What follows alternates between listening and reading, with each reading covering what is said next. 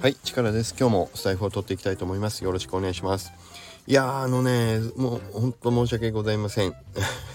冒頭から何かっていうと昨日の放送回で僕何個かね言い間違いをしてるところがあって聞き直したらですね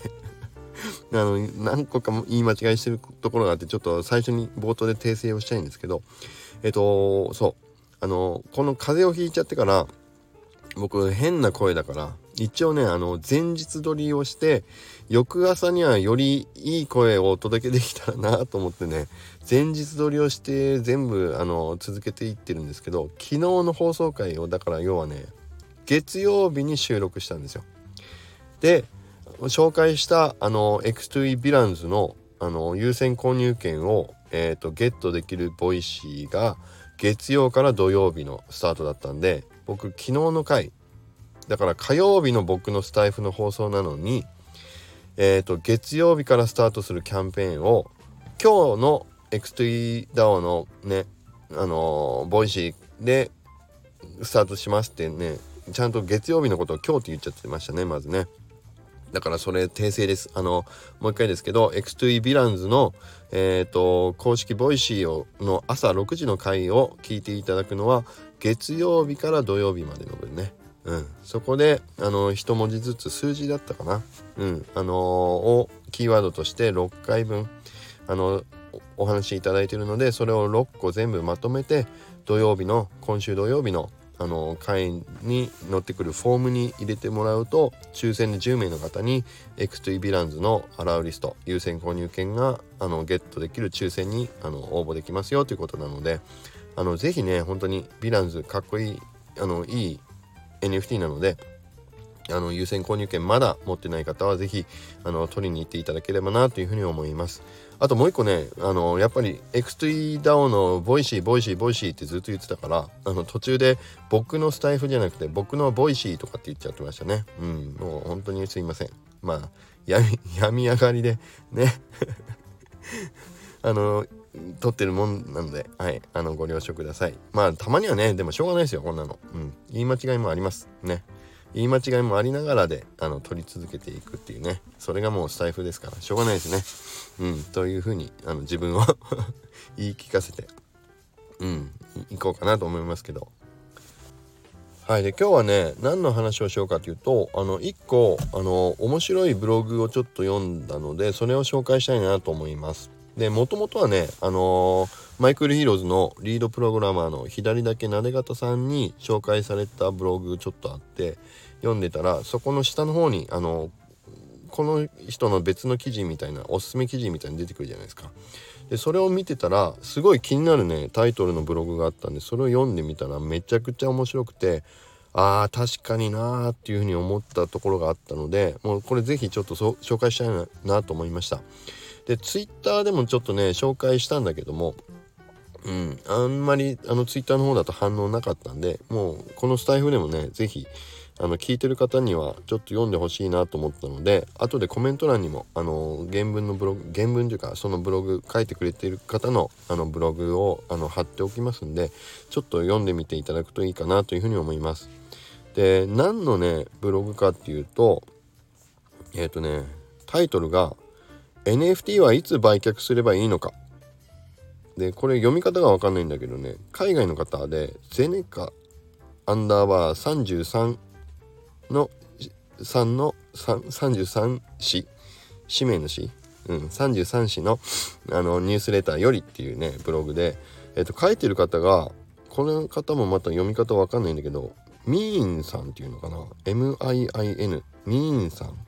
NFT 情報コレクターという方でこれね日付見たら2021年の8月23日のねノートのブログだったんですよね。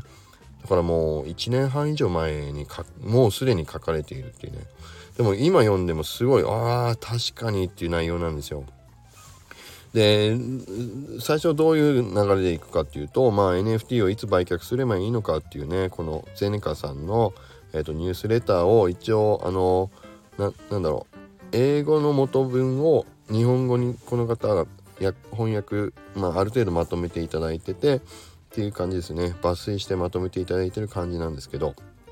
うん、やっぱり NFT っていうのはね、えー、あの所有する数も増えてきていてそれはやっぱり毎日消耗を感じませんか？っていう感じの出だしなんですよ。で NFT 持ちすぎ問題っていうのはありますよねと。で毎日やっぱり NFT を持っているとまあ自分のねあの NFT を眺めながらフロアプライスどうなったかっていうのを毎回見てでまたもう一回見直してで3回ぐらい見直してとか。でこれって健全じゃないですよねっていうね。あのまさにっていう感じですよ。でもそうは言っても NFT を売却するっていうのはとっても難しいなと。でうんやっぱり書いてあるのがまあ気に入ったものを売ってしまうとね全てを失ってしまうような気分にもなっちゃうしでやっぱりあのー、手放すっていうのはねなんとなくそうまあ難しいなっていうことを書いてあるんですけどであの一番僕がおおっと思ったのはこの方が言ってます。お片付けコンサルタントの近藤まりえさんの言葉を借りれば今はもうときめかなくなったものは捨てましょう。おまさに。もうねこれをドーンと見た時におおまさにかと思いましたね。皆さんね近藤まりえさんってご存知ですかね？こんまりさんって呼ばれながら海外のねあの方でも活躍されてるお片付けをあのねあのコンサルしてる方なんですけどあのこんまりさんいうのはあのお洋服とかをねそうお片付けとかあの捨てられないとかってねあの家の片付けをする時に捨てられないという方はあの一回そのお洋服をそう見つめてみて手に持ってみてギュッとねあの抱きしめたりしながらそれでもやっぱりねときめくかときめかないかであのときめかないんであればどんなに自分が大事だと思っていてももうあの今はさよならをするタイミングですよと。でどうしてもやっぱりときめくっていうものはあの無理に捨てなくてもいいので残しておきましょうっていうことでときめくかときめかないかで物を捨てる捨てないっていうことを判断していって断捨離をしていきましょうっていうねコンサルをしている方ですけど。いや NFT もそう言われたらもうまさにそうだなっていうことをね思いました。でその後にこの方続けるんですけどなので私は短期的にでも値段が下がったらもう見たくなくなるような NFT であればそもそも購入するべきではないと思います。もうね僕は胸を打たれました。わかります？もうねこれですよ。はい。でしかももう自分のね手元の、M、NFT を見てもう見るのが好きではないって思うものときめかないものはもう捨てる。かっこ売る。ことから始めてみませんかと。でさらにねこの方言ってるんですけどえっとね私は元プロのポーカープレイヤーですっていうことなんですよね。これ多分ミーさんじゃなくて多分原文のゼネカさんの方の話なんだと思うんですけどもう一個そのこんまりさんのあのそう話の段落の続きでこの方はこんなことも書いてます。ポーカーの場合必勝法は途中で降りることです。ね、もう一回言いますよ。ポーカーの場合は、私は元プロのポーカープレイヤーです。元プロのポーカープレイヤーがこう言ってます。ポーカーの場合、必勝法は途中で降りることです。ね。だから私は現在の NFT の状況で最も重要なスキルはプロジェクトを売るタイミングを知ることだと主張します。だからね、そうなんですよ。途中で降りることっていうのが大事だよって言ってるんですよね。であのー、なんだっけな。あそうそう。えっとね。そうこの方こういうことも書いてるんですよね。でもまあある NFT が1週間でえっ、ー、と0.01イーサから2イーサになり。まあ例えば BAYC が数ヶ月で数ヶ月で0.08イーサから15イーサになりました。NFT に感情的な思い入れがなくとも売るのは本当に難しいです。売るたびに宝くじの当選券を売っているような気分になります。ね本当にこの通りですね。だからこれを読んで僕ね思ったんだけどそうまさにね NFT はまあ宝くじの当選がしているのかしてないのかわからないもの。当たるか当たらないかが当たっているか当たってないかかがすでに分かっているものであれば簡単に捨てれますけど。まあねそれがわからないからこそ売れ売るのが大変というか。